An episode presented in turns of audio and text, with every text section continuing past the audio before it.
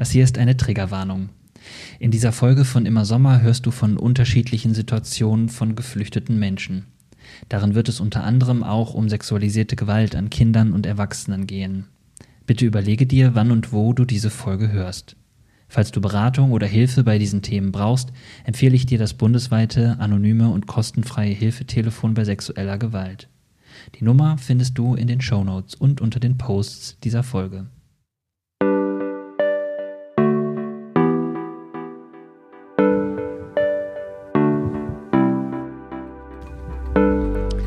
Hallo und herzlich willkommen. Wie schön, dass ihr eingeschaltet habt. Folge Nummer 21.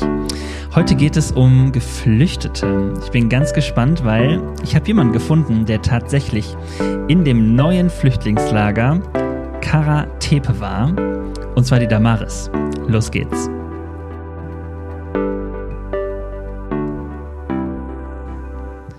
Hey Damaris, schön, dass du da bist. Hallo. Ähm, Damaris, ich habe direkt äh, gemerkt, dass ich gestockt habe, als ich hier ähm, über den Jingle gesprochen habe, weil ich gemerkt habe, ich habe was gemacht, was ich eigentlich äh, äh nicht machen äh, wollte. Ich will immer nicht Flüchtlinge sagen, sondern Geflüchtete. Äh, das heißt, das werde ich jetzt die ganze Folge über tun, ähm, weil ich mir das irgendwann mal vorgenommen habe. Ich habe irgendwann mal einen ganz coolen Blog-Eintrag darüber gelesen, dass, dass es besser ist, Geflüchtete zu sagen, und zwar ähm, um das nicht, ähm, was dort passiert mit Menschen und was sie tun und ähm, ja, was sie erleben, äh, tatsächlich ähm, zu verniedlichen, weil Flüchtling klingt halt so verniedlicht oder so verharmlost sozusagen. Und deswegen sage ich geflüchtete Menschen. Ähm, das aber nur nebenbei. Ähm, erstmal freue ich mich total, äh, dass du äh, da bist. Wir werden heute ähm, über ein ernstes Thema sprechen, aber äh, tatsächlich in Verbindung mit dir, weil du tatsächlich für zwei Monate in Karatepe warst, ähm, auf Lesbos ähm, und dort tatsächlich das neue oder nach dem Brand von dem Geflüchtetenlager in Moria neu errichtete ähm, Lager ähm, mit einer Organisation besucht hast und darüber erzählen kannst. Das finde ich super spannend, freue mich total, dass du da bist. Äh, bin sehr gespannt, was du berichtest. Aber bevor wir loslegen, Damaris, äh, was trinkst du am aller, allerliebsten im Sommer? Also angenommen, du wärst jetzt hier, was würden wir gemeinsam trinken? also ich mag irgendwas mit ganz vielen Eiswürfeln auf jeden Fall. Mm. Mhm. Also ich mag, meine Mama macht manchmal so einen Holunderblütensirup. Das schmeckt richtig nice. Mit so, ähm, ja, dann irgendwie so ah. gemixt. Ich mag aber auch Lillet. Ich weiß nicht, kennst du das? Ja, ja klar. das finde ich auch sehr nice. Genau. Sehr gut. Okay, dann tun wir jetzt mal so, als wenn wir auf dem, äh, mit einem Lillet oder einem Holunderblütensirup-Schorle irgendwie was anstoßen würden. Äh, sehr gut. Ähm, was man noch dazu sagen muss, ist, ich glaube, weiter entfernt war noch nie ein immer Sommergast. Äh, also diese Folge ist wirklich der Knaller, weil du sitzt gerade in Kanada und wir nehmen zusammen Podcast auf. Das finde ich so cool. Äh, wie viel Uhr ist bei euch gerade? Äh, bei uns ist es jetzt äh, ungefähr 14 Uhr. Genau. Also noch mitten im Uhr. Tag. Okay, guck mal, bei mir, Ja, bei mir ist nämlich jetzt ungefähr 21 Uhr. Das ist auch äh, crazy, die Zeitverschiebung, aber ich freue mich wirklich total, dass du da bist. Damaris, ähm, sag mal, was genau ähm, muss man über dich wissen? Wer bist du?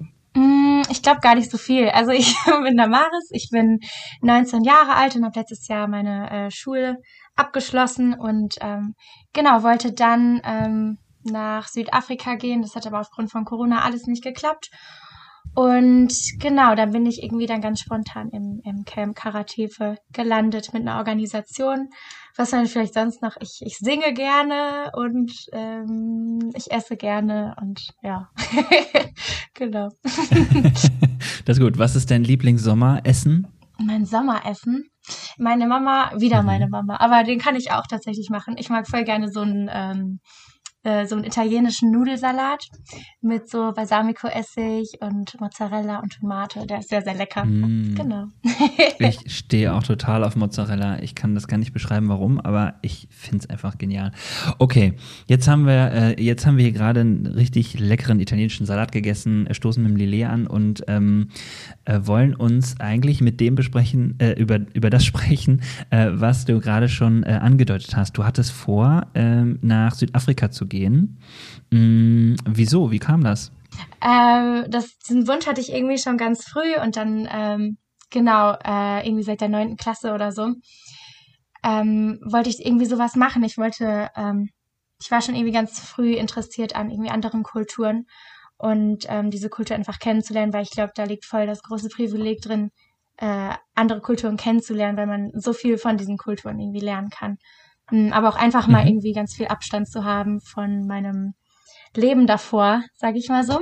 ähm, ja. Genau. Aber das hat aufgrund von Corona halt alles nicht geklappt. Dann wollte ich eigentlich nach Kanada reisen. Ähm, das habe ich auch Anfang Oktober versucht, äh, wurde dann aber in Toronto vom Flughafen rausgeschmissen und musste dann wieder zurückfliegen. Und ähm, genau, das war mhm. so die Grundstory erstmal. Äh, wegen, wegen Corona rausgeschmissen? Also Mm, nee, tatsächlich nicht. Also äh, wir hatten alle Dokumente und ähm, hatten das Visum und alles und wir hatten auch andere Freiwillige, mhm. mit denen ich jetzt auch zusammen in einer WG hier wohne und die sind auch alle reingekommen, ein paar Stunden vor uns. Ich denke, wir hatten einfach nur Pech mit unserer äh, Beamtin, die wir dort äh, bei der Grenz, beim Grenzschutz dort hatten, ähm, ja, weil sie das irgendwie einen Fehler so. gemacht hat und ähm, ja, wir haben dann auch, als wir in Deutschland waren, wieder so einen Brief von der Regierung bekommen, wo die sich entschuldigt haben und wir nochmal einreisen durften dann. Genau, das war okay. erstmal so der Grund. Boah, wie krass, aber da ja. bist du ja ewig geflogen und dann direkt wieder zurückgeflogen. Nee, tatsächlich nicht direkt zurück. Wir mussten dann noch fünf Tage in das nächstbeste Hotel gehen, ähm, wo wir uns nur von Süßigkeiten ernährt haben, weil wir nicht raus durften.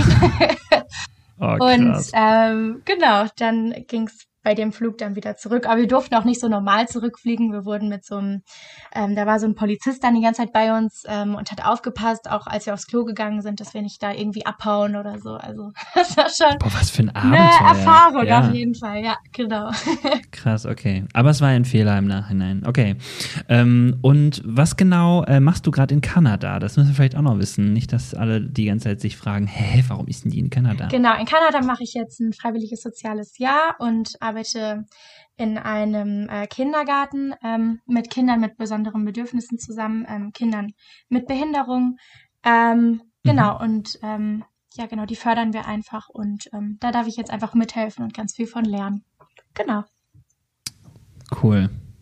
Ja, ich finde es ganz, ganz äh, beeindruckend. Kannst aber auch echt gut verstehen, dass du sagst, ich wollte mal raus, ich wollte mal was anderes machen. Ähm, das ist ja äh, da, so ein Gewinn, ne? wenn man mal äh, über den Tellerrand guckt, äh, des eigenen Lebens und der eigenen Kultur und so. Und irgendwie ähm, bist du dann aber äh, tatsächlich ähm, nach Karatepe gekommen. Man muss vielleicht dazu sagen, äh, vielen Leuten ist es vielleicht nicht jetzt total bekannt. Karatepe ist, habe ich gerade schon gesagt, das neu errichtete Lager, nachdem das äh, Geflüchtetenlager in Moria äh, gebrannt hat und äh, eigentlich völlig äh, kaputt gegangen ist.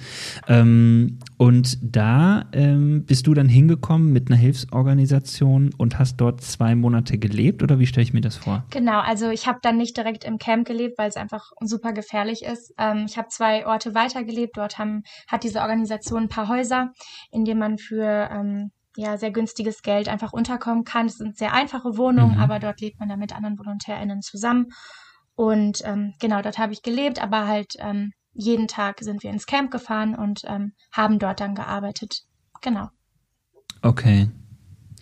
Und ähm, sag noch mal eben, wie bist du drauf gekommen? Also wie kam das, dass du gesagt hast, jo, alles klar, da fahre ich jetzt hin? Hm, die Thematik hat mich schon ähm, ja wirklich lange beschäftigt und ähm, ja gerade auch noch mal mit dem Brand äh, ist das natürlich noch mal ganz anders in den in den Fokus von den Medien auch gerückt ähm, womit ich mich dann auch noch mal irgendwie intensiver mit auseinandergesetzt habe. Die Idee an sich war aber super spontan. Eine Freundin hat mir dieses Projekt quasi geschickt, weil ich dann, äh, als ich wieder in Deutschland war, irgendwie ähm, verzweifelt noch nach was anderem gesucht habe ähm, mhm. und ähm, genau meinte dann, ja, Damaris, ich könnte mich dir, ich könnte mir vorstellen, dass das was für dich wäre. Und dann habe ich das, habe ich mich ganz spontan da beworben und war dann eine Woche später dort vor Ort. Ähm, ich bin auch, Ach, ja, ich bin auch froh, dass es nicht so viel Zeit dazwischen war, weil ähm, es, ich weiß nicht, ob ich es dann gemacht hätte, weil als ich nach der hm. nach meiner Bewerbung, nachdem das dann schon alles geplant war, als ich ähm, dann auch noch mal irgendwie so Bücher und Erfahrungsberichte gelesen habe, hatte ich irgendwie schon noch mal dann mehr Respekt. Ähm, und auch hm. in meinem Umfeld gab es da viel viele Leute, die da erstmal so irgendwie bisschen kritischer äh, zu eingestellt waren, mhm. auf, also einfach aufgrund ob, ähm, meines jungen Alters und ob, ähm, ja, genau, ich das irgendwie auch so gut verkrafte, weil es natürlich schon super emotional und echt krasse Eindrücke sind. Ähm, genau, aber das habe ich dann irgendwie einfach gemacht und jetzt bin ich super dankbar, dass ich äh, dort sein durfte. Ja. Ja, krass. Und sag nochmal eben äh, zeitlich einzuordnen, also äh, September 2020 hat äh, Moria, also das Geflüchtetenlager in Moria, gebrannt. Äh, wann warst du dann da? Ähm, Anfang, Mitte Oktober ungefähr, genau. Ich bin Anfang Oktober ähm, schon hingeflogen, dann musste ich aber noch einen Corona-Test machen und war dann noch fünf Tage in Quarantäne, bevor ich dann mhm. loslegen durfte. Das heißt, es war so Mitte Oktober ging's los.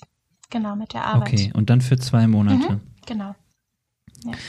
Boah, krass, wirklich. Okay, und wie stelle ich mir das vor? Also du kommst dahin, äh, kanntest du dann die anderen ähm, HelferInnen, die dann da vor Ort waren? Oder warst du erstmal, hast du erstmal viele Leute kennengelernt? Ich habe erstmal ganz viele Leute kennengelernt. Also ich kannte keine einzige Person und bin dann dort aus der Quarantäne, aber in so eine WG gekommen und äh, ja, mit äh, drei anderen Mädels und die waren alle super nett und genau das ist ganz international dort mit den VolontärInnen. Also die kommen wirklich aus der ganzen Welt verteilt.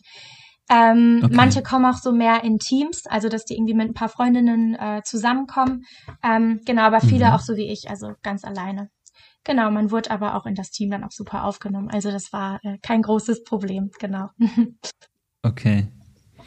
Und ähm, wie geht das dann los? Also du hast, du kommst dahin, du hast dich da beworben. Ich nehme an, du hast so ein bisschen sagen müssen in der Bewerbung, warum du das machen willst und so. Kriegt man dann eine Einführung äh, ganz praktisch? Gibt es da noch äh, irgendwie so Unterricht, äh, das und das und das ist jetzt zu beachten oder wie läuft das ab? Mm, ich musste im Voraus also auch meine Erfahrungen schon angeben und ich habe in meiner Gemeinde viel mit ähm, geflüchteten Menschen zu tun gehabt. Ähm, ja. Und ähm, genau, hatte da dann irgendwie schon so ein bisschen Erfahrung. Ähm, ja, dann musste ich aber auch so, ein, so einen Trainingskurs machen, der darauf spezialisiert war, dass man ähm, ja irgendwie ähm, Kindesmissbrauch mitbekommt. Ähm, genau, hatte dann viele Infoblätter, die ich mir durchlesen musste und halt musste diesen, das war dann wie so ein Test aufgebaut ähm, mit dem Kindesmissbrauch. Das ähm, ja, man da irgendwie dann so für sensibilisiert wird. Und ähm, dann mhm. hatte ich ähm, an meinem ersten Tag wie so eine Rundführung durch das, durch das Camp, ähm, wenn man das so sagen yeah. kann, äh, wo mir alles ein bisschen erklärt wurde, wo ich das alles erstmal aufnehmen konnte irgendwie und ein bisschen alles, mhm. die ganzen Aufgabenbereiche mitbekommen habe. Und ähm, dann hatte ich nochmal so eine Präsentation mit ähm, einem der LeiterInnen äh, dort und ähm, genau ja, das war es dann aber eigentlich. Und dann wurde man ähm, schon in, die, in den ersten Wochen schon noch viel auch an, an die Hand genommen. Ähm, mhm. Es wurde einem alles nochmal mehr erklärt. Äh, genau. Ja. Okay. Und das heißt, du hattest da vor Ort, ähm, ihr, ihr, seid in Teams da äh, dann, ähm, habt ihr gearbeitet oder wie ist das äh, gewesen? Ähm, es gab jeden Tag einen anderen Plan. Man hatte einmal in der Woche frei. Ähm, und dann gab es immer ähm, ja, die anderen Leute, die an dem Tag nicht frei haben, wurden halt in so einen Plan reingeschrieben und dann sind erstmal alle Leute, ähm, alle VolontärInnen ins Camp gefahren und wir hatten so einen ähm, Info-Treffpunkt, äh, ähm, wo wir dann morgens noch äh, alles durchgesprochen haben, was die Aufgaben auch für den Tag sind und es gibt verschiedene mhm. Bereiche, in der, in denen die Organisation tätig war oder ist und ähm, genau, dort habe ich dann ähm, dort konnte man sich dann in so, in so Listen eintragen und dann wurde immer gesagt, okay, für den Bereich brauchen wir so und so viele Leute. Zum Beispiel hatten so. wir so eine, so eine Frühförderung, also ähm, genau, dann gab es da dann eine gewisse Anzahl an Leuten, die dort mithelfen sollten. Und dann ähm, gibt es aber auch unseren Infopoint, ähm, genau, wo die ähm, Menschen in dem Camp mhm. einfach mit ihren Fragen hinkommen können. Und wir versuchen, die bestmöglichst zu, antworten, äh, zu beantworten oder halt weiterzuleiten. Ähm, genau, also ganz ja. viele verschiedene Aufgabenbereiche, wo man dann ähm, sich einbringen konnte und mithelfen konnte. Genau. Okay. Und beschreib doch mal die Aufgabe. Also was hast du alles so gemacht? Oder ist das jetzt so viel, dass man das gar nicht alles so beschreiben kann? Ähm, es ist schon sehr vielfältig, weil halt auch immer irgendwie ja. andere Dinge im Camp gerade gebraucht werden. Es gibt aber schon so mhm. gewisse Bereiche, in, für denen ähm, die, die ähm, gewissen Organisationen dann zuständig sind oder die da mehr im Fokus liegen bei denen. Ähm, bei mir war mhm. das auf jeden Fall das Rehousing bei der Organisation. Also ähm, wenn Menschen mit ihrem, mit ihrem in ihrem Zelt, in dem sie schlafen mussten, nicht zufrieden waren oder gerne in ein anderes Zelt äh, wollten. Dann haben wir, mussten wir das alles umregistrieren, weil das ist alles nicht so einfach, weil ähm, ja die Menschen so Tickets mhm. bekommen. Ähm, Tickets fürs Essen, Tickets für Doktorentermine ähm, und die werden alle immer zu den Zelten gebracht. Das heißt, wenn die Leute nicht in den Zelten drin sind, wo sie registriert sind, dann gibt's ein riesen Chaos. Deshalb ist das okay. alles nicht so einfach, genau. Ähm, wir sind aber auch dafür zuständig, wenn Leute neu angekommen sind ähm, in dem Camp, dass wir denen dann ein, ein Zelt zugewiesen haben. Und dann gibt's äh, so Regeln, dass ähm, nur so und so viele Leute in einem Zelt zusammen sein dürfen. Ähm, mhm. Genau, dass das alles irgendwie geregelt ist. Und man bekommt natürlich äh, so ein bisschen was mit, äh, wie, wie das äh, quasi auch vor Ort aussieht. Äh, ich sag jetzt mal, ne, Zelt und so weiter, das wissen wir alles. Aber äh, also ich glaube, was man nicht sofort registriert, ist äh, sowas, wie ist das eigentlich organisiert? Kannst du darüber ein bisschen was erzählen? Also du hast gerade schon äh, gesagt, ähm, es gibt eine bestimmte Gruppenanzahl pro Zelt. Das heißt, es ist jetzt nicht so, dass jede Familie oder so ein eigenes Zelt bekommt, sondern es gibt wahrscheinlich da so Mannschaftszelte oder wie auch immer, wo dann mehrere äh, Familien oder Personen in einem Zelt leben? Mhm, also ähm, genau, man darf, das war im alten Camp eher der Fall. Ähm, aber im neuen Camp ist es überhaupt nicht erlaubt, dass äh, Familien irgendwie selbst gucken können, wo sie, wo sie schlafen möchten, in welchem Zelt oder sich selbst ein Zelt aufbauen. Das sind alles vorgegebene Zelte, also alles von der griechischen Regierung und ähm, genau, es dürfen dann, also es müssen immer zwei Familien äh, pro Zelt zusammenschlafen. Das sind diese ganz mhm. normalen Zelte, die man auch immer in den Medien eigentlich sieht. Mhm, da gibt's dann so einen Trenner zwischen den beiden ähm, Zelt, Zelthälften, mhm. also irgendwie so ein Stofftuch. Ähm, Genau, und pro Zelt dürfen eigentlich zehn Leute wohnen, es sind aber häufig mehr. Genau. Okay. Ähm, es dürfen aber zum Beispiel auch nur Familien zusammenwohnen und wenn jetzt zum Beispiel ein Onkel noch äh, dabei ist, der zählt dann äh, als zu weit entfernt verwandt und der dürfte dann auch nicht mit den Leuten in einem Zelt schlafen. Genau. Ah, okay. Mhm. Genau, und dann gibt okay. es noch, ähm, die sieht man gar nicht so tatsächlich in den Medien. Das sind, ähm, ist so der Single-Man-Area-Bereich, also die, ähm, ja, die Leute, die als Single-Männer hinkommen, die haben mhm. quasi mhm. ähm, nochmal so einen eigenen Bereich. Ähm, mhm. Und also ist auch für alle zugänglich und so, aber ist einfach nochmal ähm, anders dann äh, also ja, genau. Und ähm, mhm. dort gibt es auch Zelte, wo die Männer zusammenschlafen. Das wird auch so ein bisschen nach den ähm, verschiedenen Ländern getrennt, sag ich mal. Ähm, oder mhm. ja, wird viel so organisiert. Ähm, aber genau, was ich am erschreckendsten fand, was ich auch nie so in den Medien mitbekommen habe, sind die Rap Halls. Das sind ganz große Zelthallen. Ähm, so groß sind die eigentlich gar nicht, aber dort leben äh, ungefähr 200 Männer zusammen. Das sind alle Single-Männer und alle auf engstem Raum. Also das ist wirklich Gitterbett an Gitterbett.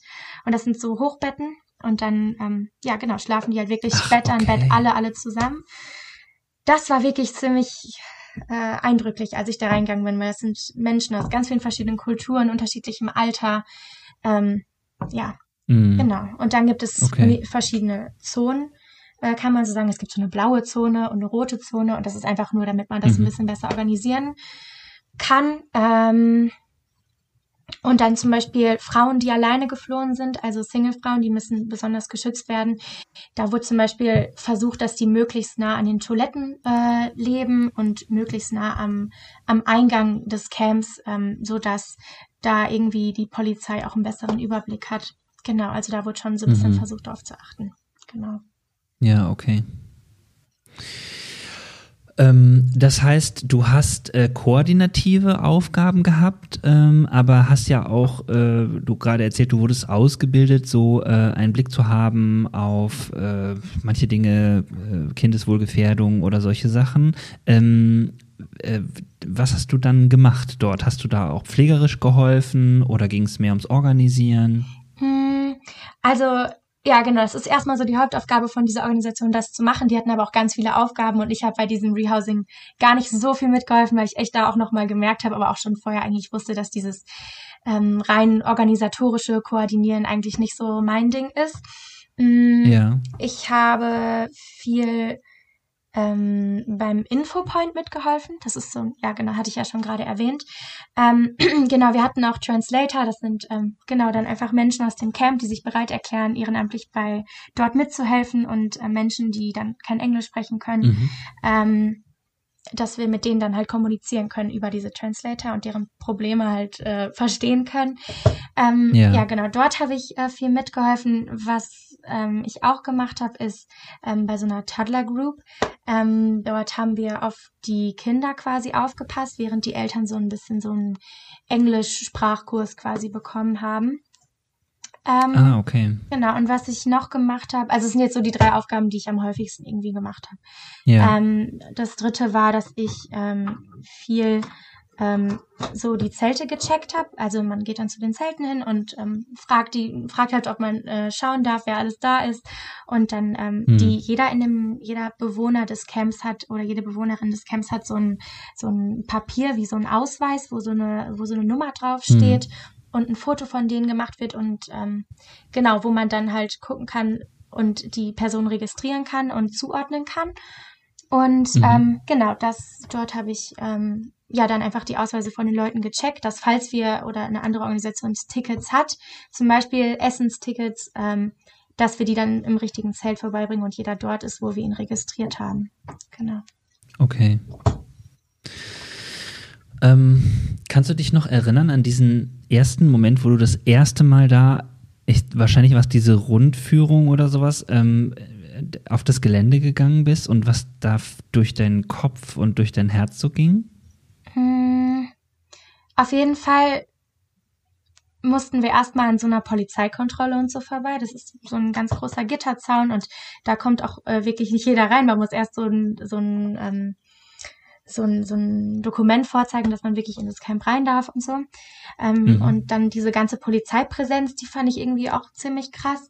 Das erste, was ich glaube mhm. ich echt auch gemerkt habe, war dieser Geruch, den man so wahrgenommen hat. Das ist so ein so ein ganz bestimmter Geruch, ähm, weil diese Kloster halt ja auch überall rumstehen und die Hygiene echt nicht gut mm. ist und alles und mm. ja, diese, diese ganzen Gerüche, aber gleichzeitig haben die Leute auch äh, dort gekocht und so und diese ganzen Gerüche, das waren ganz, ganz ganz irgendwie ähm, überwältigend, diese ganzen Gerüche, aber auch diese ganzen Menschen, auch gerade weil man irgendwie aus so ähm, mhm. Corona-Deutschland gekommen ist, sag ich mal, äh, wo mhm. irgendwie man das gar nicht gewohnt war, dass so viele Menschen auf einem Haufen waren und auf einmal waren dort so viele Menschen durcheinander und okay, ja. ähm, das war auch irgendwie ganz schön krass und ähm, ja. Ja, ich habe aber die Zelte halt dann dort nur von außen gesehen und ich glaube, ähm, das war nochmal ein ganz anderer Eindruck, als als ich dann wirklich mit den Menschen in Kontakt gekommen bin und mit zu den Leuten ins Zelt gegangen bin. Mm, ja, vielleicht ja. mal kurz zwischendurch, äh, was ich zumindest nachgelesen habe, um so ein bisschen, also ich habe mich vorbereitet in dem Sinne, dass ich einfach nochmal gucken wollte, was ist eigentlich die aktuelle Situation in den geflüchteten Lagern. Und äh, Karatepe, da sind äh, im Januar 2021, also das ist der Stand, den ich jetzt noch rausfinden konnte, sind, glaube ich, äh, 7400 Menschen da gewesen. Das wird sich ja wahrscheinlich von Oktober bis Januar nicht total verändert haben, aber äh, zumindest ähm, ist es das was äh, ja der Stand der Dinge war. Das heißt, viele Menschen ist schon echt eine Hausnummer. Ähm, äh, ist das schon Überkapa also die Überkapazität gewesen da in Karatepe oder lief das anders als äh, das Geflüchtetenlager in Moria? Weißt du das? Hm, es war auf jeden Fall eine Überkapazität ähm, vorhanden und ist es auch immer noch. Und das merken wir vor allem daran, dass wir manche Leute zum Beispiel ähm, ja, in ein Zelt ähm, schicken müssen ähm, oder in einem Zelt lassen müssen, wo bereits äh, elf Menschen zusammenleben. Ähm, okay. Weil wir da einfach nicht genug Zelte haben, dass zum Beispiel jede Familie auch ein eigenes Zelt hat, was ja super wichtig wäre. Aber dafür ja. ist einfach nicht genug Platz dort leider. Okay. Genau, also. Jetzt hatte ich dich aber gerade unterbrochen. Ich wollte nur einfach mal, dass man so eine Vorstellung hat, um wie viele Menschen es gerade so geht in diesem Lager. Und du hast gesagt, diese Gerüche und äh, dann bist du auf dieses Gelände gekommen und dann hatte ich dich unterbrochen. Ach so, nee, ich wollte auch gar nicht mehr so super viel eigentlich sagen. Genau, also das, okay. der Geruch war auf jeden Fall ziemlich krass. Und ähm, ja, es haben dann auch einfach viele Menschen gegrüßt, was ich gar nicht so gedacht hätte. Ich dachte irgendwie, dass mhm. ähm, ja, man da irgendwie gar nicht so wahrgenommen wird oder dass man schon wahrgenommen wird, aber nicht so positiv, sag ich mal. Also es war schon eher, ja. die waren, die Menschen haben mich schon eher angelächelt und ähm, waren schon eher freundlich und die Kinder sind auf mich direkt zugerannt und haben mich umarmt und das war ähm, ja irgendwie ein ganz anderer Empfang, als ich ihn mir vielleicht vorgestellt hatte. Genau. Ja. ja. Was, also was war denn deine Vorstellung? Das würde mich interessieren. Mhm. Also ähm, ich habe gedacht, und ich kann das natürlich jetzt nur aus der ähm, Volontärsposition draus sagen. Ich glaube, das ist für ja. Leute, die wirklich in dem Camp leben, auch nochmal ganz, alles ganz anders, wie die das natürlich wahrnehmen. Ähm, ja. Aber ich habe mich äh, sicherer gefühlt, als ich, als ich es vorher gedacht hatte.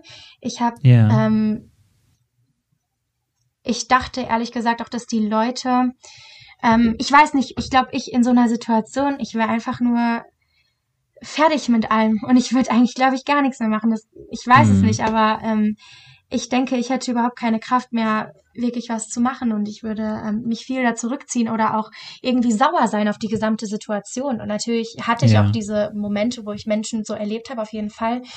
Aber dass grundlegend die Menschen viel freundlicher und, und wärmer waren und viel herzlicher, als ich das gedacht habe, weil die sich halt in so einer Situation befinden. Und dann dachte ich irgendwie, dass mhm. diese Stimmung, die ich da wahrnehme, schon ähm, sehr düster ist irgendwie. Und es mhm, war mhm. zu vielen Teilen auch so, äh, diese Verzweiflung und, und alles, aber ähm, es waren noch so viele Lichtmomente bei. Und das hätte ich nicht gedacht, dass da so viel bei sein wird, ehrlich gesagt. Okay. Ich hatte, glaube ich, einfach, ähm, wenn man das nur in den, in den Medien äh, mitbekommt, hört sich das ja alles schrecklich an. Und es ist auch wirklich schrecklich, wie die Menschen dort leben müssen. Aber Mhm. Das sind halt die äußeren Bedingungen, in denen die Menschen leben. Aber das heißt nicht, dass, dass die Menschen so sind. Und das hatte ich, glaube ich, vorher mehr noch damit assoziiert vielleicht.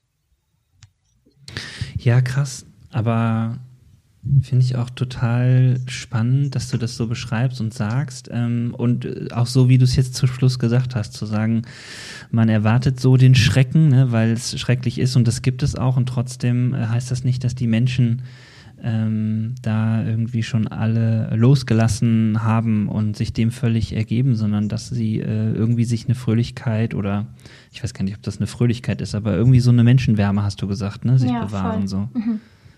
Krass cool. Ähm, aber mich würde mal interessieren, was war denn der Schrecken? Warum leben die Menschen dort schrecklich aus deiner Sicht? Da weiß ich gar nicht so ganz, wo ich anfangen soll, aber ich versuch's mal. Ähm, ja ich glaube, dass das fängt schon, ja genau, also erstmal im Camp selbst ähm, fängt es bei der Unterbringung an, also dass zwei Familien in einem so kleinen Zelt schlafen müssen. Also eine Familie, die, die beide nochmal vielleicht vier oder mindestens vier Kinder haben, das ist unglaublich, weil es viel, mhm. viel zu wenig Platz ist. Ähm, mhm. Dazu kommt auf jeden Fall noch das Wetter. Also ähm, es ist kein zementierter Boden dort. Ähm, das bedeutet, dass jedes Mal, wenn es, wenn es ähm, regnet, dass alles unter Wasser steht und ähm, mm. die Menschen haben so wegschwemmt. Genau, ne? die Menschen haben erst am Ende, also irgendwie im November ähm, haben die Menschen erst Paletten alle bekommen. Vorher hatten die teilweise gar keine Paletten für ihr Zelt. Das heißt, dass die Zelte komplett überschwemmt waren, weil es Anfang Oktober einmal richtig, richtig stark geregnet hat und Ach, ähm, genau, da standen ganz viele Zelte auch wieder unter Wasser. Ähm, dann ist aber. Hatten Sie denn, hatten Sie denn, ähm, gibt es da sowas wie Betten oder haben die dann tatsächlich auf nassem Boden geschlafen? Ach so, nee, nee. Also Betten gibt es überhaupt nicht. Also nur in der Rob Hall gibt es halt, ähm, genau, diese Gitterbetten. Aber sonst diese schlafen Gitter, die ja. Menschen auf dem Boden. Also es ist wie so eine, ist ja krass. so eine ganz dünne, ja also eine ganz dünne Isomatte. Also es ist jetzt nicht mal wirklich so ein Feldbett oder so. Also absolut nicht. Nee, das ist. Also das heißt, und ich meine, das regnet und jeder kann sich das vorstellen, wenn es dann, wenn dann der, der Boden nass ist, dann schläfst du du eben auf deiner nassen Isomatte. Genau, quasi. ja. Weil die werden ja auch nass. Also genau, das, das Zelt wird ja dann, genau, ja. Ähm, es ist wie so ein ganz dünner Teppich, der dort ausliegt, ähm, aber das ist echt gar nichts. Und die Paletten okay. helfen jetzt schon, aber natürlich ist es immer noch katastrophal. Ähm, ja. Ein anderes Wetterding ist auch äh, der Wind. Das hatte ich vorher gar nicht so wahrgenommen. Also, dass der Regen viel mhm. auslöst, das kann man sich ja auch selbst vorstellen, wenn man mal campen geht. Ähm, Genau, mhm. aber irgendwie so dieser Wind, also dieses ähm, neue Camp, das liegt direkt an der Küste.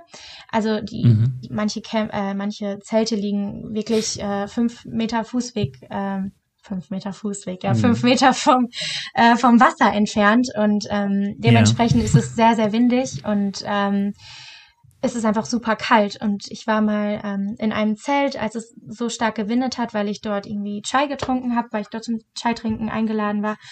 Ähm, und es war so laut, man konnte sich fast gar nicht unterhalten und die Menschen können auch nicht schlafen und teilweise sind dann auch Sachen durch den Wind kaputt gegangen, manche Planen wurden abgerissen durch den Wind mhm. und ähm, man kommt einfach überhaupt nicht zur Ruhe.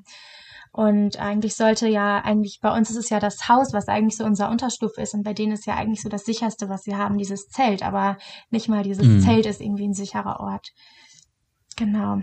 Soll ich noch weitermachen mit den Negativen? Ja, also doch, ich finde das, ich kann dir ja mal sagen, ganz kurz, mir ist das total wichtig, dass wir darüber sprechen und ich wollte unbedingt eine Folge dazu machen. Und als ich das durch Zufall ja mitbekommen habe, dass du sagtest, ja, ich war da, ich wollte das unbedingt machen, weil ich das bei allem, was wir auch erleben und wo wir auch gerade durch müssen, total wichtig finde, dass das nicht in Vergessenheit gerät. Ja. Ähm, und ich finde, das gehört mit dazu, zu, okay. hinzugucken äh, und zu sagen, was ist schrecklich. Ja. Ja, ähm, ja dann mache ich einfach mal weiter. Also äh, mhm. es fühlt sich schon so ein bisschen an wie ein, für die für die Leute dort, aber auch als also ich dort war selbst für mich hat es sich so wie so ein Gefängnis angefühlt. Ähm, durch den es wird jetzt sogar so eine Mauer drum um das ganze Camp drumherum gebaut. Vorher war das nur so ein ganz große Gitterstäbe. Und es ist ja. alles super stark ähm, reglementiert, jetzt äh, wegen Corona, aber auch, auch generell, wenn man aus dem Camp raus möchte. Mhm. Ähm, die Menschen haben alle sieben bis zehn Tage einmal Ausgang. Ähm, äh, ja, Ach, okay. genau, was halt auch unglaublich ist. Und dann ist es auch ein bisschen willkürlich. Also zum Beispiel war, war einmal so eine, ähm, so ein bisschen so ein Aufstand. Also die, die Leute müssen so eine ganz lange Schlange bilden vor der Polizei, die dann die Gründe checkt, warum die jetzt aus dem Camp raus wollen. Die müssen dann so einen Antrag ausfüllen und so. Und ähm, yeah.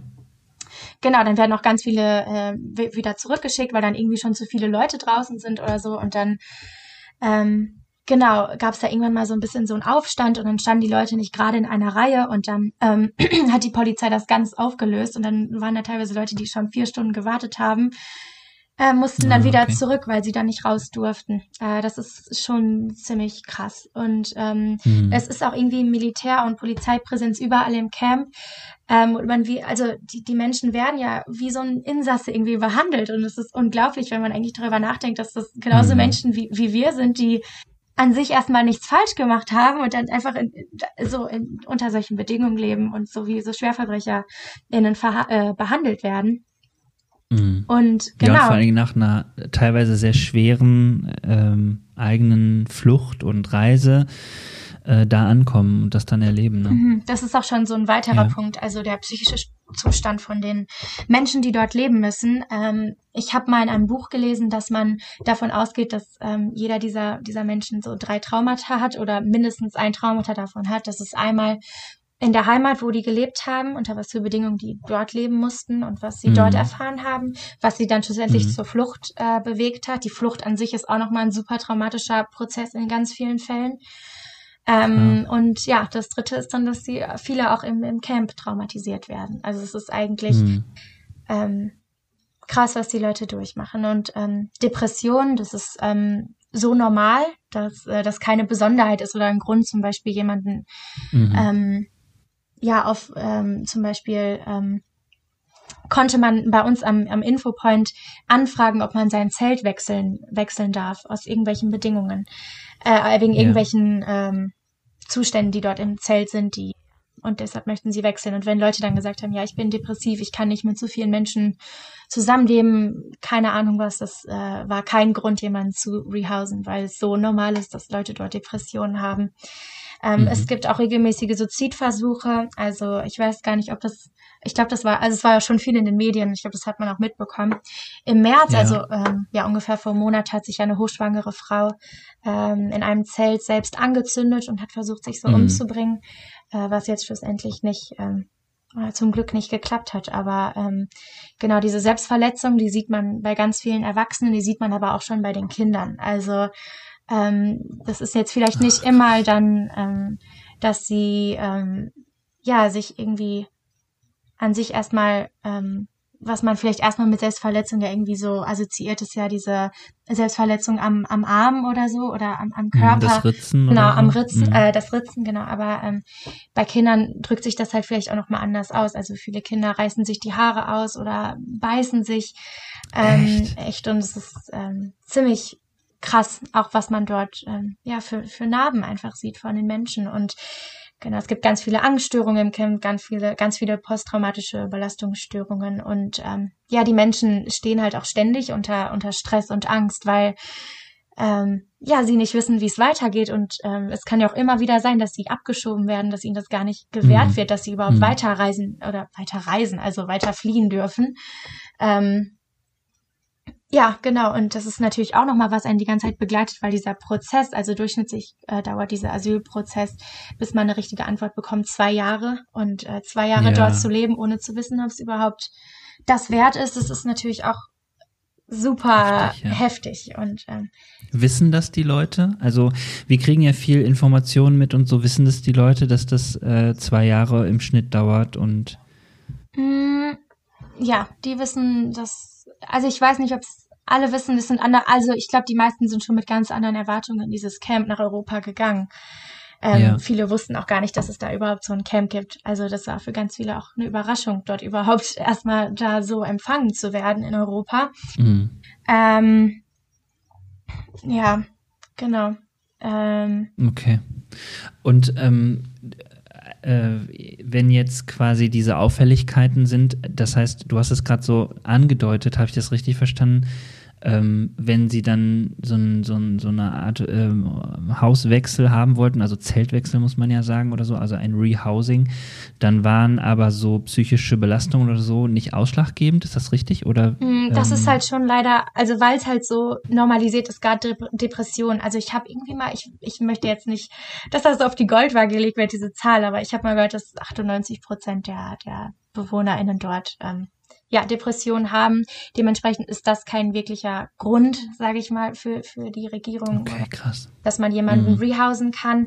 Ähm, ich denke, also jetzt in so richtig krass, also starken Fällen, wo das auch psychisch halt einfach, also wo ein Psychologe oder eine Psychologin das auch ähm, ja mhm. quasi bescheinigt, dass diese Person das hat, ähm, da ist das noch wahrscheinlicher, dass man rehoused werden kann. Ähm, es ist aber manchmal auch, also ich glaube, jeder, der rehoused werden möchte, hat einen guten Grund dafür, aber die Kapazitäten ja. sind halt nicht dafür da, um das zu machen. Ähm, und dann muss man mhm. manchmal auch diesen Leuten sagen, es geht nicht. Und das ist ähm, sehr mhm. schlimm, weil auch gerade Gewalt auch ein Thema ist, auch innerhalb von Familien und mhm. Vergewaltigung und ähm, ja, das ähm, genau, wir hatten auch mal eine Frau, die wir mal irgendwo anders dann rehoused haben, ähm, weil ähm, ja ihr Mann sie sie geschlagen hat und sie da irgendwie musste, aber dann haben wir sie in so ein also da, da war ich nicht so ganz involviert, aber auf jeden Fall ähm, hat, versuchen die Organisationen dann auch was daran zu ändern, aber es geht halt nicht. Aber das, ich finde, das, das zeigt nochmal, wie gefährlich das das für die Menschen auch ist und wie wenig macht man mhm. da irgendwie halt wirklich was zu machen, mhm. weil im Endeffekt musste die Frau zu ihrem Mann zurück und ähm, genau. Ach, krass, okay. Es war auch mal ein, bei uns am Infopunkt war, ähm, ist auf einmal ein Mann hingekommen mit Stichverletzungen und er hat überall, ähm, der hat sehr stark geblutet und, und gezittert und geschrien und ähm, ja, das ist, ähm, das habe ich nicht alltäglich so mitbekommen. Ähm, mhm. Es passiert aber auch immer wieder, dass es zu diesen Auseinandersetzungen kommt, was mhm. halt auch stark davon rührt, dass eben alle Menschen so angespannt sind und jeder das irgendwie anders mit umgeht, sag ich mal. Ähm, nachts wird auch viel geklaut. Es gibt auch, ja genau, die Vergewaltigung hatte ich ja gerade auch schon angesprochen, die gibt's innerhalb der Familie, aber ähm, ja auch generell so im Camp. Deswegen ähm, viele Frauen tragen zum Beispiel Windeln nachts, um nicht raus zu müssen, weil sie halt Angst haben, dass sie auf dem Weg zum Klo vergewaltigt werden. Und ähm, ja, genau, im Dezember ähm, gab es auch eine Vergewaltigung von einer Dreijährigen. Das ist ein afghanisches oh, Mädchen. Ähm, genau, die wurde blutend und halb bewusstlos in einem der Dixie-Klos dort aufgefunden. Oh, wie ähm, krass. Ja, genau. Also es ist schon, ja, da kommt man nicht so richtig zur Ruhe, sage ich mal so.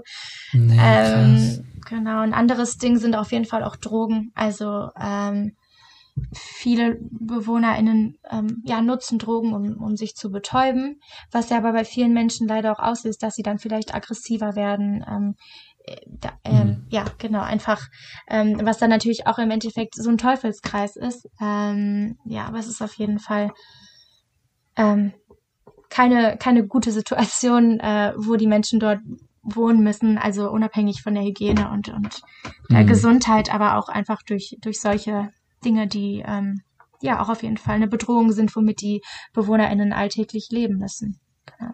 Heftig.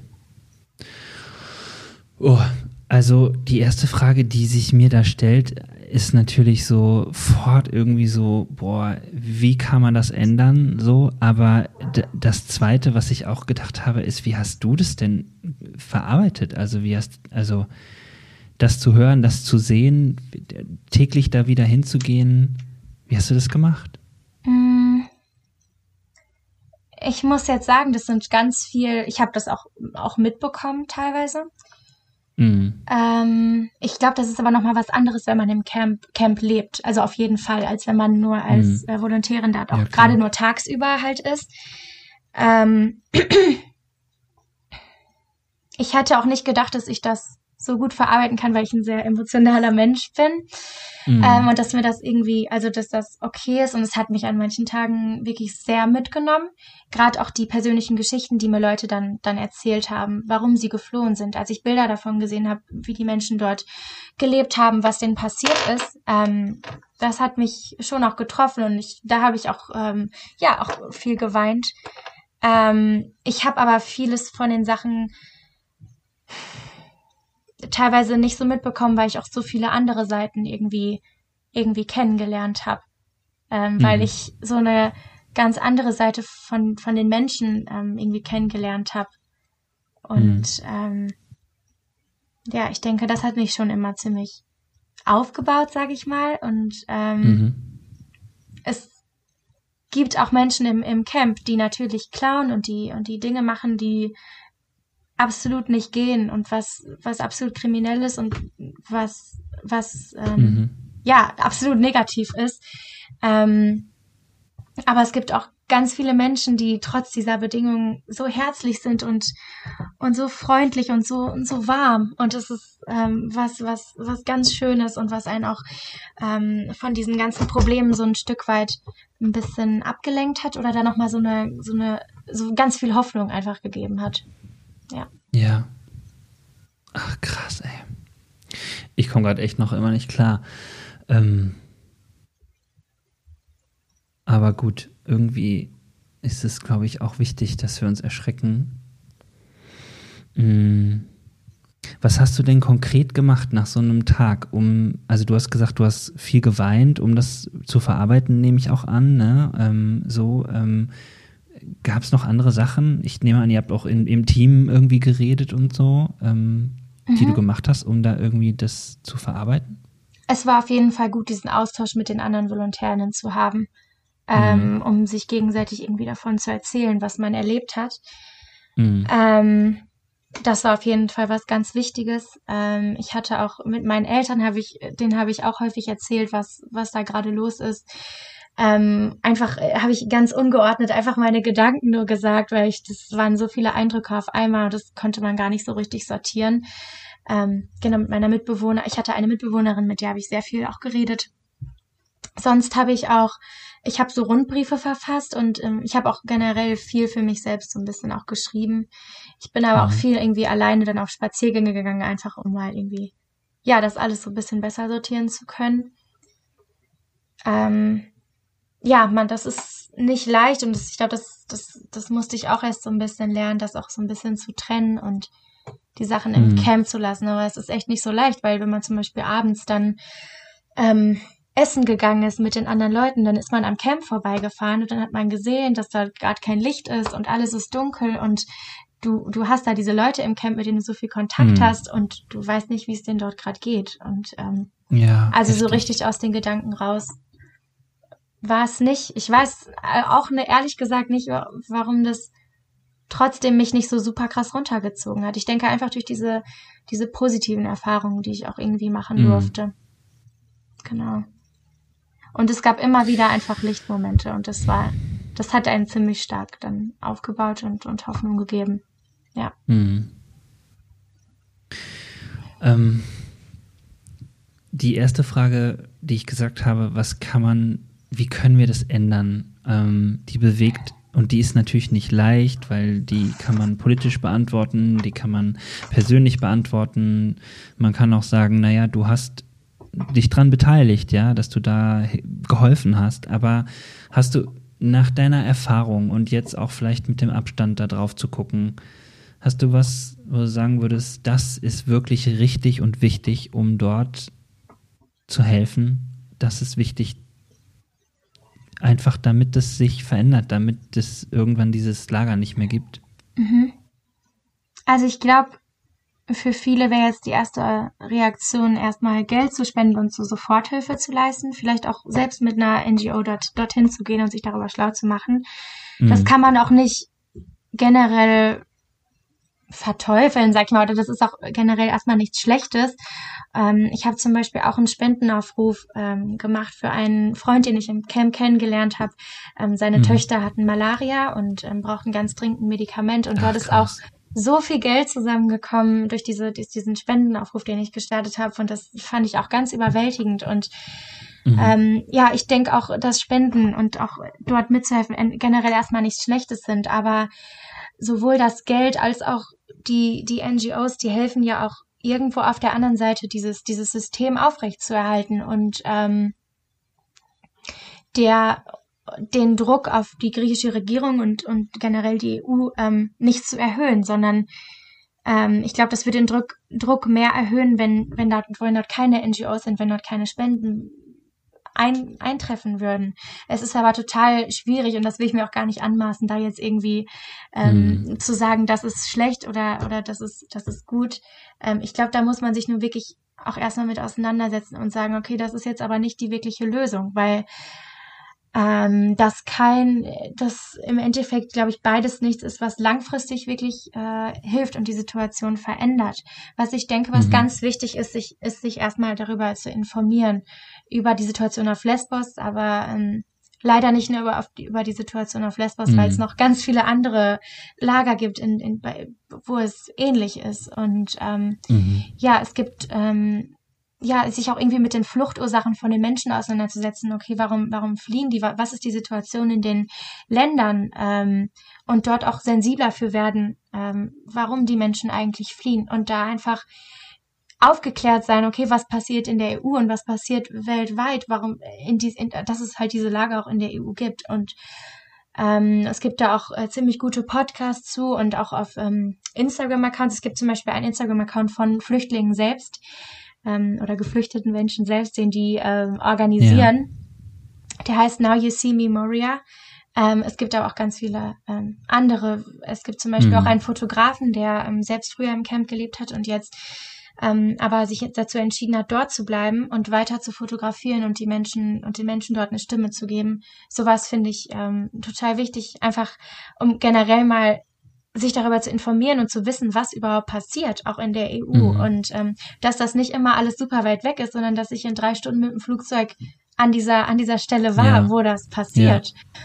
Und ähm, sonst denke ich auch, dass, ja, genau, man sich irgendwie darüber austauschen soll, dass das, dass dieses Thema nicht durch ähm, Corona in den Hintergrund, ähm, in den mhm. Hintergrund ge gedrückt wird ähm, dass man vielleicht auf Demonstrationen geht und Petitionen unterzeichnet. Ähm, dann denke ich aber, was noch ein ganz wichtiger Punkt, Punkt ist, dass ähm, nicht nach der Flucht auf einmal alles gut ist. Also nicht, wenn diese Leute aus den Lagern rauskommen, mm. dann geht's denen nicht direkt gut. Und wenn die, auch wenn, selbst mm. wenn die in Deutschland dann zum Beispiel sind, es geht ihnen nicht direkt gut. Und ähm, diese Integration, die ist echt nicht so leicht. Und ich glaube, gerade da kann man ähm, einsetzen, ansetzen, ohne dass man so weit ähm, irgendwo hinfliegen muss oder keine Ahnung was machen muss. Ähm, aber einfach mit diesen geflüchteten Menschen in, in Kontakt zu kommen und dabei zu helfen, dass sie sich willkommen fühlen. Es gibt ganz viele ehrenamtliche Organisationen auch in Deutschland, die sich für, für die Integration einsetzen, die den Leuten dort helfen. Und ich denke, das ist auch mhm. ein ganz wichtiger Punkt, wo jeder von uns auch helfen kann, ohne da irgendwie gerade wenn man jetzt auch nicht so die finanziellen Mittel hat, ähm, vielleicht dort zu spenden oder selbst dorthin zu gehen oder keine Ahnung was, aber das ist einfach was, wo man, ähm, glaube ich, ganz konkret irgendwie mithelfen kann. Und was genauso wichtig ist, wie das ist, wie, wie dort im Lager irgendwie ähm, mitzuhelfen. Ähm, genau. Ja. Ja, aber genau, ja. also ich denke nicht, dass wir können halt die, die Politik mehr darauf aufmerksam machen, wir können Druck auf die Politik ausüben, aber im Endeffekt muss die Politik was daran ändern. Und ähm, mhm. ja, ich glaube auch, dass eigentlich diesen, diesen ganzen Lager, diese, diese ganzen Lager auf den griechischen Inseln, das ist eigentlich nur ein Symptom von einem viel größeren Problem, und zwar wie die EU mhm. das hinbekommt, ähm, Außen, Außengrenzen zu schaffen, die ähm, Menschen in Not, in Not helfen, die human sind und human aber auch ähm, Leute ähm, abweisen, aber eben ohne das europäische oder das internationale Recht zu verletzen und ohne auch die Werte, auf die die EU gebaut ist, zu ähm, ja zu hintergehen. Ähm, und ich glaube, das ist eine ganz schwierige Frage. Ja. Ja. Krass. Aber finde ich total ähm, beeindruckend, dass du das so alles in Zusammenhang bringst. Also ähm, beeindruckend, weil natürlich, also ich war gespannt, was du sagst, ja, ob du sagst, ich empfehle euch diese eine Organisation und so. Ich ähm, merke, dass das bei mir erstmal sacken muss und nachklingen muss und ähm, du ja ganz viele Sachen aufzählst, die alle richtig sind, ähm, aber letztlich auch nochmal darauf hinweist, so habe ich dich verstanden, ähm, die wirkliche Hilfe ist eine langfristige und eine, die an die Ursachen geht. Und so hart das klingt, dass so ein, ein, ein Lager ein Symptom ist, ähm, umso, umso deutlicher wird das ja durch dieses Bild, dass man, dass man, dass das, dass diese Hilfe sozusagen ein Versorgen ist, aber dass es darum geht, sozusagen an die, an die Wurzel zu gehen. Ne? Also, ja. ach krass, ey. Gut, aber das ermutigt einen ja, also einerseits sich das wirklich anzugucken, ähm, einerseits sich zu informieren und gleichzeitig äh, zu schauen und auch nochmal genau zu prüfen, ähm, welche Organisationen da auch wirklich und gut helfen, also da auch genau hinzugucken und sich zu informieren, was da äh, wirklich ein guter Weg ist und dass die Leute da Hilfe brauchen, ähm, das hast du natürlich auch gesagt. Okay, ähm, Jetzt weiß ich ja von dir, weil so kennen wir uns eigentlich, ähm, dass du äh, Christin bist und dass du an Gott glaubst und dass du ähm, ja äh, äh, da auch hingegangen bist als äh, gläubiger Mensch. Ich weiß nicht, ob du wieder zurückgekommen bist und gesagt hast, jetzt kann ich nicht mehr an Gott glauben oder so, aber das würde mich noch interessieren, so abschließend, was hat das Ganze ähm, mit deinem Glauben gemacht?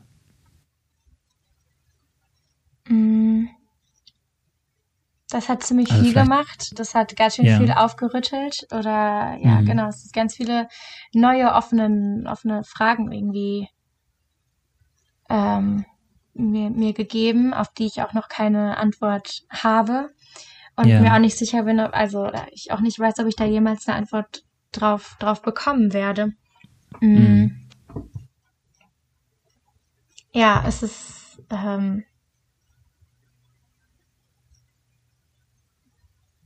ja, ich äh, bin da auch noch mitten im Prozess, würde ich auf jeden Fall sagen. Okay. Ähm, ich fand's echt beeindruckend, mh, mm, wie viel Liebe oder Nächstenliebe die Menschen im, im Camp noch hatten oder haben mhm. und so viel mehr, mhm. als ich das auch von Leuten aus Deutschland oder von mir selbst, selbst kenne, wie, wie gastfreundlich die waren, dass sie mich immer eingeladen haben, mhm. dass sie trotz ihrer Trauer getanzt haben und mit mir und mir von ihrer Kultur und, und ihrem, und ihrem Heimatland erzählt haben. Aber auch, dass ich, dass Leute so krass an ihrem Glauben festhalten. Ich habe zum Beispiel draußen mh, mm, gab es jeden Tag oder ja, eigentlich täglich einen Gottesdienst, den mhm. CampbewohnerInnen organisiert haben, wo die zusammen mhm. gesungen haben und, und Gott angebetet haben. Und Crazy. dieser tiefe Glaube hat mich sehr inspiriert und mir mhm. auch nochmal gezeigt, dass ich da schon auch noch von entfernt bin und dass ich das auch gerne so mhm. haben würde. Aber es ist wirklich nicht einfach. Ich weiß nur, dass ich glaube, dass ähm, ich nicht alles verstehen muss. Und ich glaube, wenn ich diesen, wenn ich diesen Ansatz habe und dieses Verlangen habe, ich muss alles verstehen, warum Gott das und das und das zulässt und das und das und das zulässt, das werde ich niemals können, weil mein, mhm. weil mein Verstand da einfach viel zu beschränkt für ist.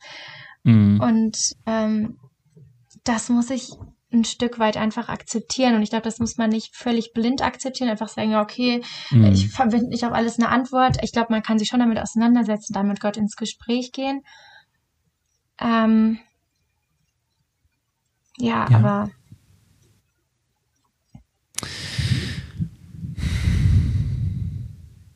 Ja, also ähm, du, äh, du äh, denkst gerade ganz viel, sehe ich über den Bildschirm. Ähm, ich will das einfach mal an der Stelle insofern kommentieren und sagen, danke, dass du das so offen sagst. Also ich war gespannt, ähm, wie du, wie du das beschreibst, was das mit dir machst. Und ich habe jetzt Respekt davor, vor diesem offenen Prozess, der da auch gerade bei dir läuft und denke auch irgendwie, das ist gut, dass du das ähm, auch äh, dann nicht schon alles in Gänze hier öffnest und so, aber trotzdem hast du es irgendwie ähm, durchblicken lassen und ähm, ja gerade beschrieben, finde ich, was zu unserem Gespräch passt, in all der Komplexität verstehen zu wollen und nicht verstehen zu können, es irgendwie an sich ranzulassen und es gleichzeitig nicht zu schaffen und so.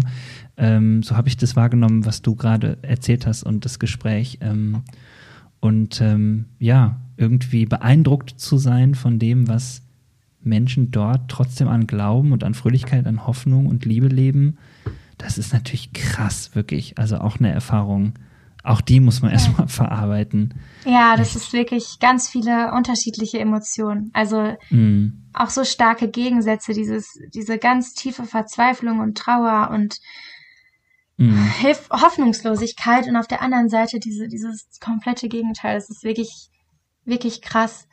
Ähm, ja. Was mir gerade noch ähm, eingefallen ist, wo ich jetzt noch mal ein bisschen mehr drüber nachgedacht habe, war zu der Frage, die du mir vorhin gestellt hast, wie ich das Ganze so überhaupt verarbeiten konnte, ja. ähm, dass ich dort auf jeden Fall, es ist mir gerade erst wieder eingefallen, aber ähm, mhm. ist einfach, dass ich für mich diese diese äh, für mich diesen diesen Grundsatz getroffen habe und mir das auch immer wieder sagen muss, um da nicht dran zu verzweifeln, dass ich nicht mehr machen kann, aber zu sagen, mhm. okay, ich kann die Situation der Menschen erstmal nicht ändern. Ich kann vielleicht den ähm, mhm. dann äh, einen Schlafsack mehr geben, aber ich kann nicht wirklich die Situation verändern. Ich kann mhm. denen nicht helfen, dass sie, dass sie einen fairen Asylprozess bekommen und, und dann zum Beispiel nach Deutschland mhm. ähm, gehen mhm. können. Ich kann, ich kann, ja. das kann ich nicht. Das liegt nicht in meiner Macht.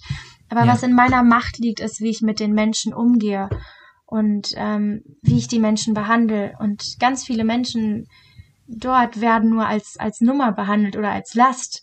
Oder okay, so viele mhm. von denen, die nehmen wir jetzt auf, aber das ist dann auch zu viel. Also so viele wollen wir nicht. Und mhm. ähm, ja, da glaube ich, liegt dann einfach unsere Macht, unsere Macht, ähm, vielleicht auch gerade als, als Christinnen, zu sagen, okay, ähm, den Unterschied, den ich machen kann, wie ich ein Zeugnis für Gott sein kann, ist, wie ich mit diesen Menschen umgehe und wie ich, wie ich diesen Menschen begegne. Ähm, auch wenn Ach, sie krass. vielleicht mir gar nicht so cool begegnen und auch wenn sie vielleicht gerade aufgebracht sind und mich einfach nur anschreien, aber wie ich diese Menschen begegne, nicht mal, dass ich ihnen helfe, nicht mal, dass ich ihnen unbedingt jetzt die tolle Lösung präsentiere, aber einfach, dass ich ihnen zuhöre und dass ich sie respektiere und wahrnehme und sage, okay, du bist ein Mensch wie ich und ich möchte dir helfen und ich respektiere das, dass du dich so gerade fühlst. Ähm, ich glaube, das ist auch was, was ganz Wichtiges. Ähm, einfach ja durch sein seine Handeln, durch sein Handeln Licht zu sein. Und ähm, ich habe, ich weiß nicht, ob das jetzt alles den Rahmen sprengt, aber ich habe, äh, welches, okay, jetzt würde ich noch eine Geschichte aus dem Camp erzählen. Äh, ja, absolut. Ich merke nur gerade, äh, dass mich das wahnsinnig berührt, was du sagst. Ich muss das mal kurz sagen. Ich finde das so schön. Ich sitze hier mit Pippi in den Augen und äh, merke so, boah, ich ähm, mh, mm, das ist so pur, ja, dass du sagst, ähm, das ist die Macht, die wir haben, dass wir uns auf, als Menschen begegnen und uns ähm, ja, anlächeln, helfen und so. Ähm, oh, ich finde es ganz berührend. Aber erzähl die Geschichte, dann kann ich das ein bisschen sortieren. Oh, krass. genau, es ähm, gab eine, ich habe eine Frau in dem Camp äh, kennengelernt, die kam zu unserem Infopoint und, und habe ich dann mhm. gerade gearbeitet ja, und sie war ziemlich aufgebracht und, und ziemlich verzweifelt und ziemlich hoffnungslos und hat auf, äh, ja, auf Farsi irgendwie äh, geredet.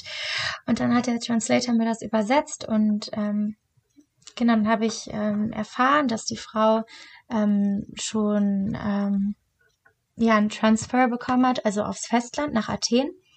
Ja. Ähm, und dort auch schon war. Das Ding ist aber, dass in Athen ähm, die Menschen dort erstmal, äh, ja genau, wenn die äh, transferiert werden, dann werden die dorthin transferiert. Mhm. Dort kriegen die, dann wird denen für einen Monat ähm, Essen und also Verpflegung und ähm, ein, eine Wohnung gestellt. In mhm. diesem Monat wird aber von denen erwartet, dass sie ähm, sich einen eigenen Job suchen, von dem sie dann leben können und sich ein Haus finanzieren können. Ähm, also sie kriegen nur einen, einen Monat die Hilfe und danach ähm, finanzielle mhm. Hilfe und danach überhaupt nicht mehr, gar keine, mhm. also keine Unterstützung. Ähm, ja, in, in Griechenland gibt's aber eine Arbeitslosenquote generell schon von ungefähr 18 Prozent, war das, glaube ich, 2019 oder 20. Mhm. Ähm, die Menschen können, viele von ihnen können überhaupt kein Griechisch, die können auch nur brüchiges Englisch. Und unter diesen Bedingungen einen Job zu finden, dann noch mit den ganzen ähm, ja, mit den ganzen gesundheitlichen äh, Problemen und, den, und diesen psychischen Zustand, den diese Menschen haben, da einen Job zu finden, das ist quasi unmöglich. Und ähm, deshalb sind ganz viele Menschen in Athen auf der, auf der Straße und leben dort obdachlos, mhm. ohne Essen. Und das ist das Unterschied, oder nee, das Unterschied, der Unterschied zum, äh, zum Camp, weil im Camp ähm, gibt es wenigstens Essen und, und wenigstens ein Zelt über dem Kopf.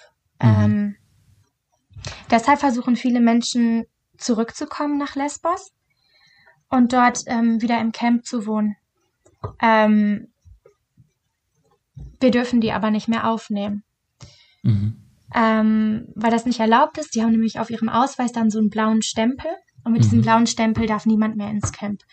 Mhm. Ähm, genau, manche schaffen es aber trotzdem irgendwie dann durch die äh, an der Polizei vorbei und sind dann im Camp. Ähm, nur wenn die Menschen registriert werden, bekommen die Menschen, was ich vorhin schon erzählt hatte, Essen und ähm, Tickets für Essen zum Beispiel äh, für ähm, einen Doktor äh, oder eine Doktorin. Ähm, genau, das ist halt so halt alles nicht gegeben und auch nur wenn man registriert ist, kriegt man ähm, eine Decke und ähm, mhm. ähm, ja, irgendwie äh, ein, ein, ein Zelt zugewiesen.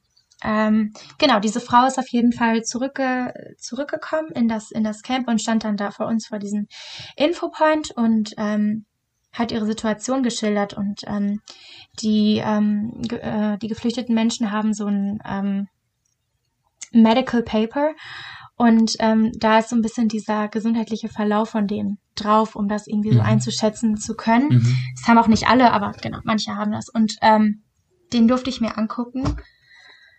Und ja, da habe ich erfahren, dass die Frau ähm, alleine geflohen ist. Die war zwangsverheiratet in ihrer Heimat und ähm, ja, der Mann hat sie gefoltert und ähm, genau, dann, ähm, das war einer der Gründe, auch gen die generelle Situation in ihrem Land, aber das auch zusätzlich, warum sie sich dann alleine auf die Flucht gemacht hat.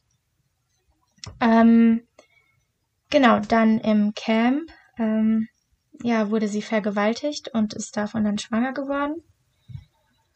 Ähm, genau, wurde dann aber irgendwann transferiert aufs Festland, wo sie dann mhm. aber schwanger ohne alles äh, auf dem Boden schlafen musste und deshalb ähm, ist sie wieder zu, zurückgekommen nach Lesbos. Okay. Ähm, genau, und dann hat sie gefragt, ob sie nicht irgendwo schlafen kann. Ja, und dann ähm, habe ich ähm, nachgefragt, wir müssen, ähm, wenn wir diese Anfragen entgegenbekommen, müssen wir in, quasi in so ein Büro gehen, mhm. äh, wo die ähm, zuständigen Menschen, die haben einfach ein bisschen, die haben halt einen viel tieferen Einblick in alles und die können einem dann Antworten sagen. Diese Menschen meinten, äh, dass wir diese Frau nicht mehr aufnehmen dürfen, mhm. weil sie halt eben diesen blauen Stempel hat, weil sie schon transferiert ja. worden ist. Ähm, genau, und dann ist die Frau zusammengebrochen und, und meinte, ja, wo soll ich denn hingehen? Es wird immer kälter. Ich habe schon auf der Straße mhm. die, die letzten Nächte mhm. geschlafen. Sie hat in dem alten Camp geschlafen, was so komplett abgebrannt ist. Ähm, genau, und äh, sie hat seit Tagen nichts mehr gegessen. Sie ist hochschwanger. Mhm. Ähm, sie ist psychisch komplett am Ende. Sie hat mehrere Suizidversuche hinter sich. Ähm, genau, und dann hätte ich dieser Frau eigentlich sagen müssen, hey, du darfst hier nicht mehr leben, du mhm. musst, du musst gehen, wir können dich nicht aufnehmen, mhm. wir haben zu viele mhm. Leute hier. Ähm, dann habe ich aber so lange noch mit einer, einer, anderen Frau, die auch dort als Volontärin gearbeitet hat, ähm, irgendwie diskutiert und geredet, bis wir irgendwann dann versucht haben, in die Zelte der Mensch, der Bewohnerin zu gehen, also in die ähm, Single-Frauen-Area und haben dort in den Zelten nachgefragt, ob sie das akzeptieren würden, wenn diese Frau noch bei ihnen wohnen würde. Ganz viele Zelte haben das und ganz viele Frauen haben das abgelehnt. Ähm, ja, weil die selbst schon mit elf Frauen in mhm. diesen Zelten leben müssen und das einfach unglaublich klein und ähm, unmenschlich ist und natürlich jede Frau nochmal mehr Platz auch äh, wegnimmt. Dieser Platz ist halt super begrenzt. Von des, also deshalb kann man diesen Menschen auch überhaupt keinen Vorwurf da irgendwie machen. Ähm, genau, aber ein Zelt hat dann tatsächlich sich bereit erklärt, also ähm, ein Zelt voller Frauen hat sich bereit erklärt, diese Frau noch quasi illegal dort ähm, wohnen zu lassen. Ähm, genau, und dann hat sie, dann konnte sie dort wohnen. Ähm, ich habe ihr dann irgendwie, ich hatte an dem Tag einen Apfel und eine Wasserflasche dabei, das habe ich ihr dann gegeben. Mhm. Ähm, ich habe dann in so einem, wir haben so ein so ein Lager, da habe ich ihr ein paar Tage später einen Schlafsack mit rausgenommen, weil wie gesagt, wir dürfen sie nicht registrieren, das heißt, sie bekommt kein Essen und sie bekommt auch ähm, ja kein, keine Decke oder sowas. Bekommt mhm. man alles nur, wenn man mhm. registriert ist. Mm, und dann, ähm, also in dieser Zeit war ich so fertig, weil ich dachte, boah, Damaris, das ist doch jetzt so scheiße von dir, dass du einfach nichts daran ändern kannst mhm. und dass du einfach diese Frau ist so verzweifelt und du, wir können einfach nichts daran ändern und mhm. da habe ich wirklich auch gedacht, boah, warum mache ich das hier eigentlich? Ich, ich kann doch eigentlich überhaupt nicht helfen. Das macht doch alles überhaupt keinen Sinn. Ähm, ja, die Frau hat auch sehr wenig geredet und ähm, war halt total fertig. Ähm, genau, hat mir auch überhaupt nicht in die Augen geguckt und so. Also ja, ähm, ich, ich, ja, ich dachte wirklich, mhm. diese Frau, die, die ist so verärgert von mir und so enttäuscht. Genau, und dann zwei Wochen später bin ich dann gerade diesen Kiesweg irgendwie hochgegangen zu unserem Infoplatz, ähm, Infopoint morgens. Und dann habe ich auf einmal diese Frau wieder gesehen und sie stand dort und sie sah schon total anders aus. Sie war irgendwie viel aufgerichteter und ihre, ihre Augen haben irgendwie geleuchtet und sie hat auf einmal auf Englisch geredet, wo sie mhm. vorher meinte, sie kann kein Englisch reden.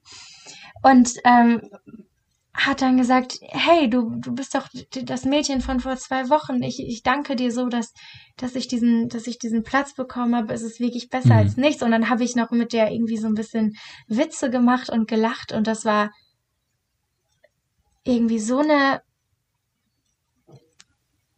krasse Erfahrung, weil ich dadurch irgendwie nochmal so richtig gemerkt habe, das, was ich auch eigentlich ja vorhin schon gesagt habe, dass unser Handeln Konsequenzen hat und wir Macht mit unserem Handeln haben. Und diese Macht können wir entweder positiv nutzen, was super bereichernd sein kann, wir können die aber auch total negativ nutzen. Ähm, und da müssen wir echt aufpassen, wie wir diese Macht nutzen. Ähm, mhm. Und ich dachte halt, dass, dass das irgendwie nichts gebracht hat, was ich, was ich gemacht habe und dass das alles umsonst war. Aber sie meinte, dass, ähm, ja, dass sie das irgendwie total aufgebaut hat, dass ich sie so, wie ich sie behandelt habe. Und das fand ich so schön, ey. irgendwie bereichernd und auch so für, für mein, Gener für meinen generellen, für mein generelles Leben. Also auch jetzt in, als ich wieder in Deutschland war und jetzt in Kanada, einfach zu wissen, okay, man kriegt auch nicht immer direkt ein Feedback auf, auf auf mhm. sein Handeln. So, also ich, ich kann jetzt irgendwas machen, ähm, aber ich krieg nicht direkt von, von Menschen irgendwie ein Feedback oder ich denke, dass Menschen das jetzt überhaupt nicht interessiert, was ich jetzt zum Beispiel gesagt habe oder getan habe. Aber dann auf einmal zwei Wochen, also dann sieht man die meisten Personen ja nie wieder und ähm, wie viel aber so eine Handlung aus, auswirken kann, das ähm, hat mir das irgendwie nochmal bewusst gemacht und dass wir diese Handlungen auch häufig gar nicht mitbekommen, weil die erst später mhm. irgendwie ne, wie, wie irgendwie so eine Folge haben. Ich kann mich noch immer an ein Kompliment erinnern, was mir jemand vor zwei Jahren gegeben hat. Und diese Person kann sich ganz wahrscheinlich nicht mehr an mich erinnern, weil wir uns nur mhm. einmal in dieser Bahn getroffen haben. Aber mhm. das ist einfach so bei mir hängen geblieben und das hat mich ganz positiv irgendwie bereichert. Und ich glaube, das sind wir uns oft gar nicht bewusst. Mhm. Ja, und das hat mir irgendwie nochmal gezeigt, dass ich diesen, diesen, diese Macht, die ich durch mein Handeln habe, mehr positiv nutzen möchte. Ja. Ähm, genau, das kann man auch in Deutschland und das kann man auch mit jedem anderen. Und ich glaube, das ist der, bin ich überzeugt von, dass das der eigentliche Weg ist. Ja. Wie man nicht missioniert, aber wie man ähm, Gottes Liebe verbreitet, nicht dadurch, dass man allen Leuten sagt, also vielleicht auch das schon, indem man auf Leute auf der Straße zugeht und sie äh, anspricht, ähm, mit ihnen irgendwie versucht, ins Gespräch über Gott zu kommen. Aber ich denke, dass ein viel größerer Teil in unserem alltäglichen Handeln liegt. Ähm, Schön. Genau. Oh, Krass, echt krass, krass. Ich hoffe, das war jetzt irgendwie ein bisschen verständlich, ist das wieder sehr. Also Doch, ich, diese, auch wenn diese Änderung nur- schon, ja, ich weiß auch, Ja. es ist immer noch alles sehr unstrukturiert in meinem Kopf, ja. Nein, also das empfinde ich nicht so. Ähm, ich finde Okay. das, ich finde das auch nicht, ähm, also ich finde es nicht unsortiert. Ich finde, mich berührt es, mich berührt es wirklich total. Und ich finde das, nach dem, was du so erlebt hast, auch nach dem, was du erzählst, also auch diese Heftigkeit in vielen Dingen, ähm, natürlich erschreckt die. Äh, und trotzdem erzählst du, dass ähm, es mitten in diesem Dunkel und in diesem Schrecken tatsächlich etwas gibt, was wir tun können. Und das heißt, ähm, unsere Macht nutzen, mit Menschen positiv zu sein und sich für sie einzusetzen und sich auch anrühren zu lassen von ihrem Leid. Und das finde ich ganz groß, Damaris. Ey, ich bin total weggeflasht, wirklich. Und ich glaube auch, die HörerInnen, die das jetzt hier bis zum Schluss gehört haben, ähm, die müssen das auch wahrscheinlich erstmal sacken lassen. Aber ich danke dir total, dass du das so erzählt hast und so bereit warst. Ähm, ich war da nicht drauf vorbereitet, muss ich sagen. ähm, ich war, ich bin ganz, ich war wirklich gespannt, was du erzählst und so, aber ich ähm, bin wirklich berührt. Danke. Voll gerne und auch Ähm, danke, dass du dem so eine, so eine Plattform bietest. Das ist ja auch irgendwie nicht selbstverständlich.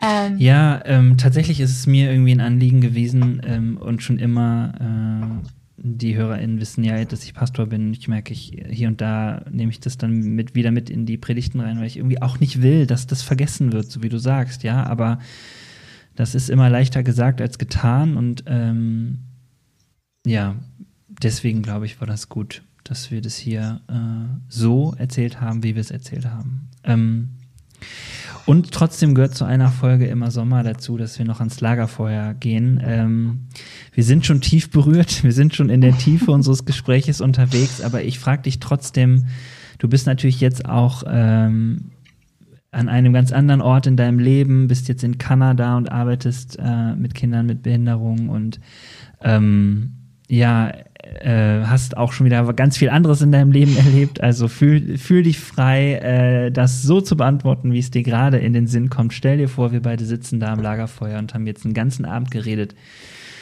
Ähm, und ich stell dir einfach noch äh, drei Aussagen, eine Frage. Äh, und dann ähm, machen wir hier Schluss. Ähm, erste Aussage. Ich glaube tief im Herzen an.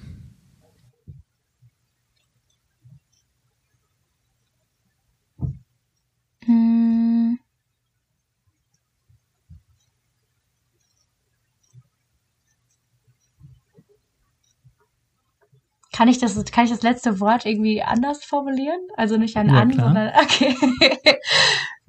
Ich glaube fest daran, dass wir äh, mit unserem Handeln einen Unterschied machen können. Genau. Sehr gut. Das hätte sich auch nicht anders anschließen können an das, was du Ja, oder? Bin auch ein bisschen stolz Total. drauf auf diesen Übergang. ja, sehr gut. Ähm, ist scheiße, war scheiße und kann weg. Ähm,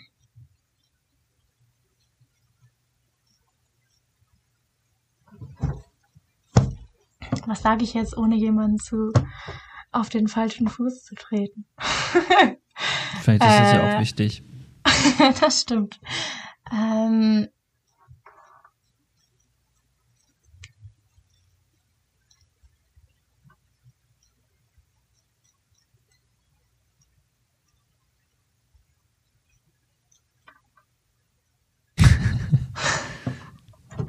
denkt. ähm, ja.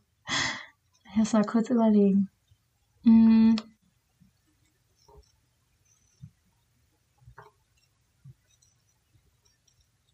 Dass wir Menschen verurteilen. Okay. Wenn du sofort könntest, Welches große Ding würdest du starten? Oh, ich würde voll gern mal wieder mit all meinen Freunden und äh, Leuten, die ich kenne, so ganz, ganz groß eine Feier machen. Oh, das finde ja. ich echt schön. Aber das oh, ist ja. gerade nicht so möglich. Nee, ja, aber das, ähm, das wäre echt schön. Ja, ja, mit einem echten wer Lagerfeuer. Hätte, genau, wer hätte das gedacht, dass wir das mal so an der Stelle bei der Frage sagen, ne?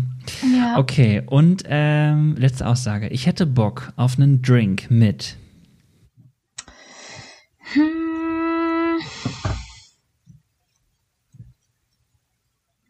Vielleicht sogar, äh, klingt jetzt ein bisschen einschleimerisch, aber vielleicht sogar mit dir. Ich meine, wir kennen uns, also eigentlich kennen wir uns gar nicht so richtig. Keine Ahnung. Stimmt. Ich cool. Das stimmt. ja, okay. Schick dann dir immer so lange Audios. an. Ich komme nächste Woche nach Kanada. Sehr gut. Ja, kein Ding. Gerne. Nein, das machen wir. Das machen wir und ähm, genau, gucken, stoßen dann nochmal gemeinsam an mit einem Lillet. genau, gerne. okay. Damaris, vielen, vielen Dank für deine Offenheit, ähm, für dein, ja, für deine Geschichte und ähm, dass du bereit warst, so zu erzählen. Ähm, ich sag's nochmal, ich bin tief berührt und werde das sacken lassen und ähm, ja, hoffe, dass äh, das hier irgendwie beiträgt, Menschen tatsächlich ähm, nochmal neu zu ermutigen und zu motivieren, ähm, das zu tun, äh, positiv mit anderen Menschen zu sein, aber auch äh, die Situation auf Lesbos und von geflüchteten Menschen dieser Welt nicht zu vergessen und irgendwas dafür zu tun. Danke, dass du da warst. Ähm, ja, ich wollte noch eine, eine kurze Sache sagen, ist mir gerade eingefallen. Klar, ähm, genau, äh, ich habe zwei Rundbriefe verfasst über meine Zeit in äh, oder auf Lesbos da sind auch ein paar Bilder bei und da sind wir jetzt irgendwie gar nicht so richtig drauf eingegangen. Das hätte jetzt auch wahrscheinlich noch mehr den Rahmen geschwenkt, aber äh, ich habe noch äh, irgendwie auch ganz viele persönliche Geschichten von den, von den Menschen, ähm, mhm. die ich dort irgendwie aufgeschrieben habe. Also falls das manche von deinen ZuhörerInnen vielleicht interessiert, äh, kann ich das können wir dann nochmal gucken, wie wir das machen, aber vielleicht kann man das irgendwie Ja, die Leute können das, die können einfach äh, bei Instagram oder Facebook oder so oder auch gerne auf der Homepage kommentieren und dann ähm, werde ich ja, das irgendwie zu dir weiterleiten. Ja. Alles klar. Dann mach's, mach's gut. Bis dann. Du auch. Tschüss. Tschüss.